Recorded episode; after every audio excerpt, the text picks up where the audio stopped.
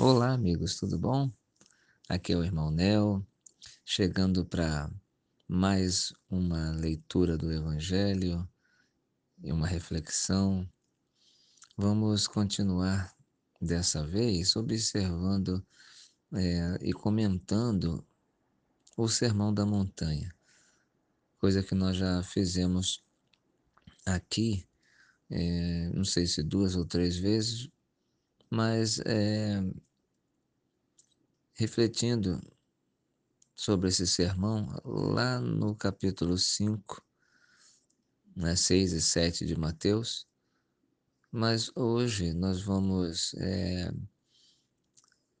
ler né, esse sermão, ou parte desse sermão, no capítulo 6 do Evangelho de Lucas, né, que traz assim, uma, uma narrativa um, pouco menor, né?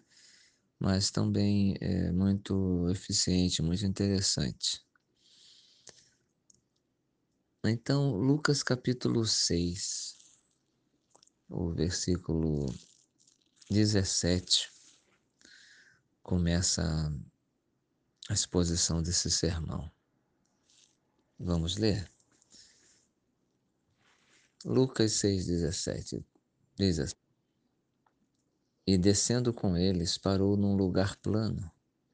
E também um grande número de seus discípulos e grande multidão de povo de toda a Judéia e de Jerusalém e da costa marítima, de Tiro e de Sidom, os quais tinham vindo para o ouvir e serem curados de suas enfermidades como também os atormentados dos espíritos imundos, e eram curados.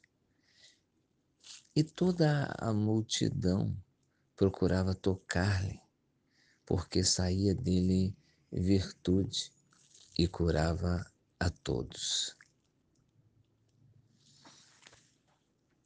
É inegável, sabe, a atuação e feitos sobrenaturais de Jesus Cristo durante a sua caminhada entre nós.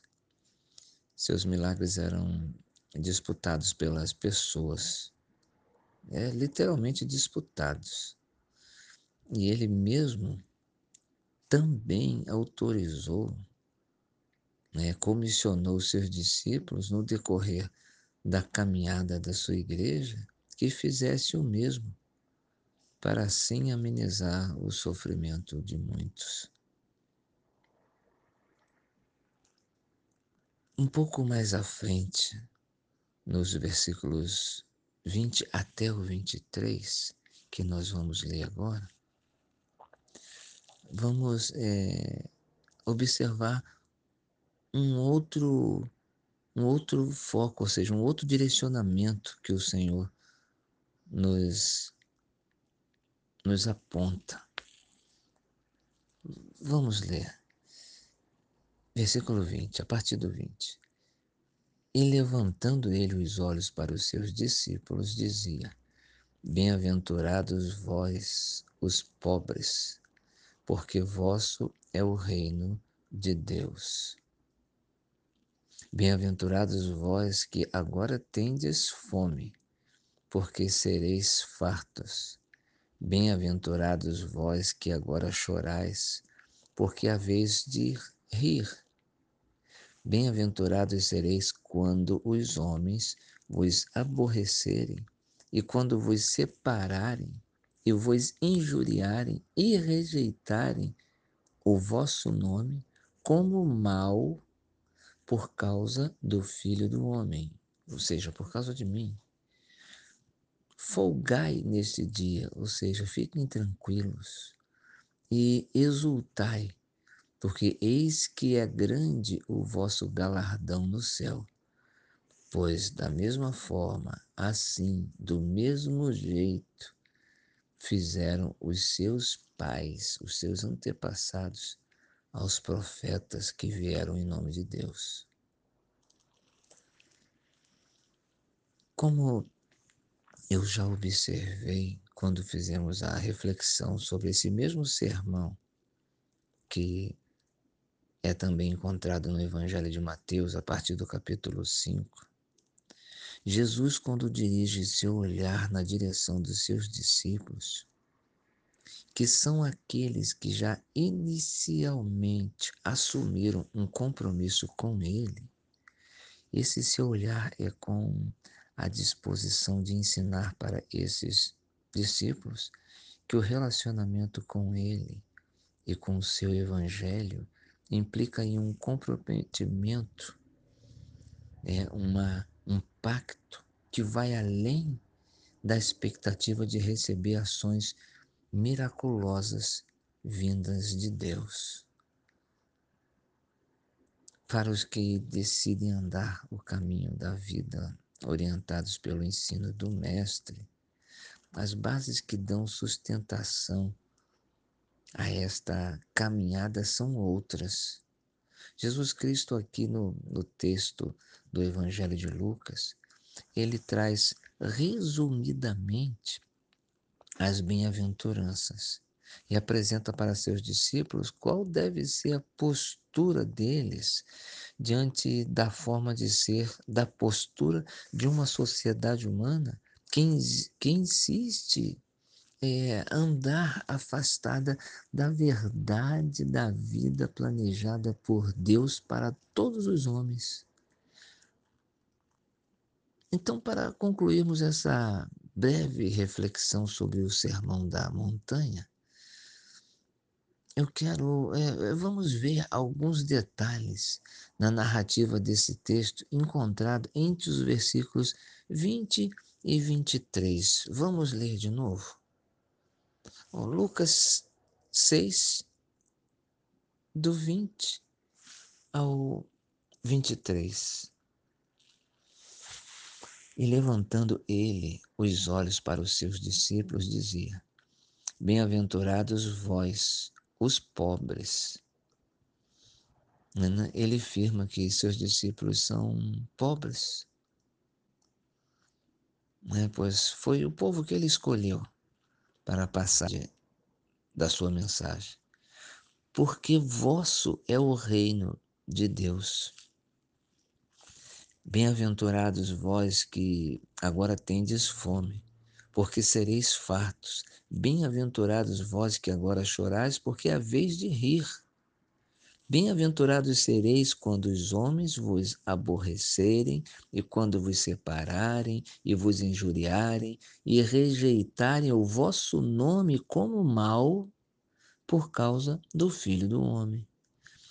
Folgai neste dia, fiquem tranquilos, e exultai, porque eis que é grande o vosso galardão no céu, pois assim faziam os vossos pais aos profetas.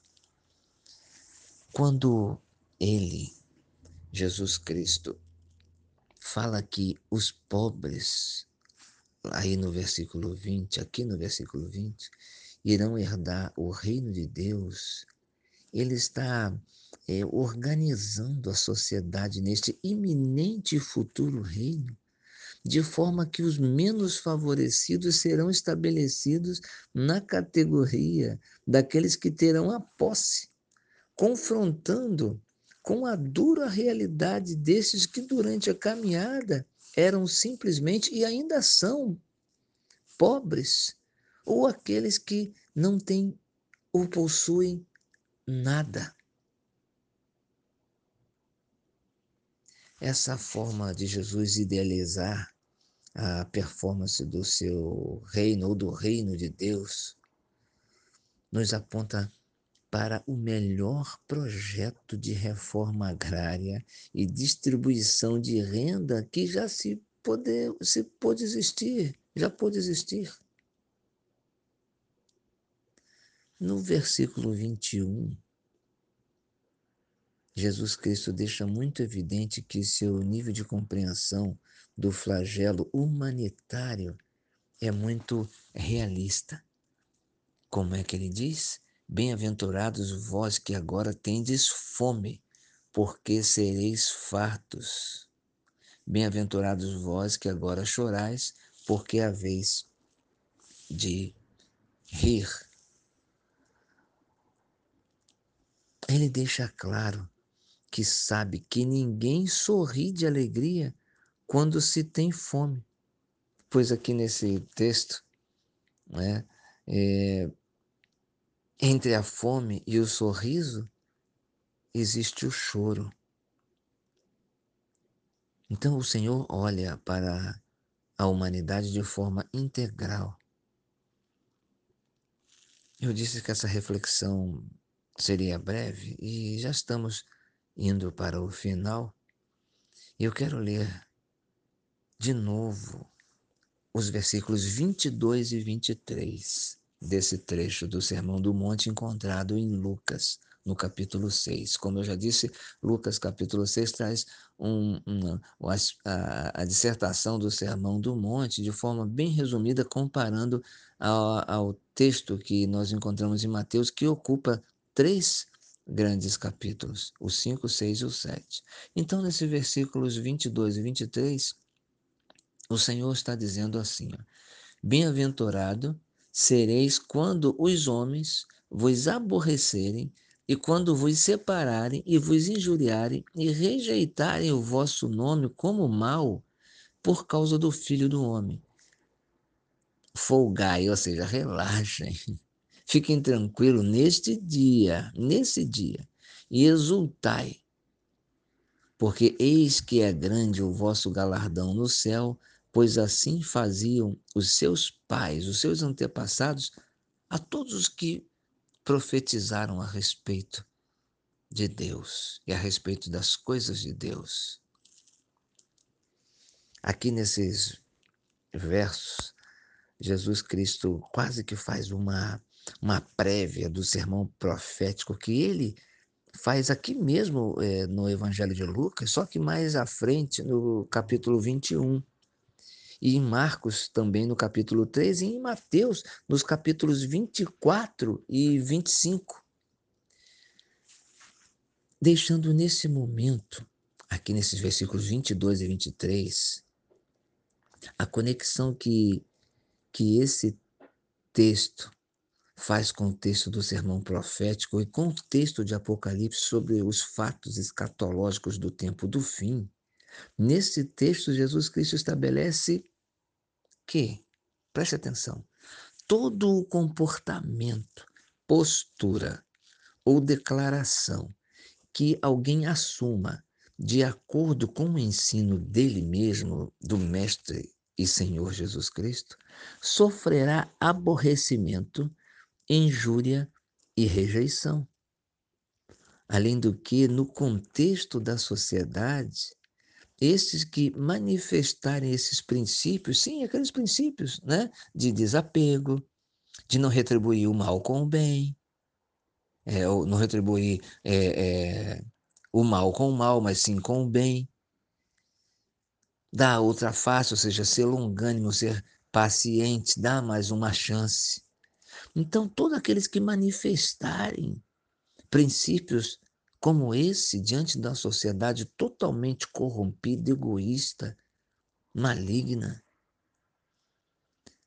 Essas pessoas serão separados, né? serão olhados diferentes, postos de lado. Para finalizar esse podcast de hoje, eu quero dizer que a vida com Cristo não nega de forma alguma a ação sobrenatural e a ocorrência também de milagres. Mas a entrada no reino de Deus apenas se dá quando assumimos a postura e conduta ensinada, ensinadas por Jesus Cristo.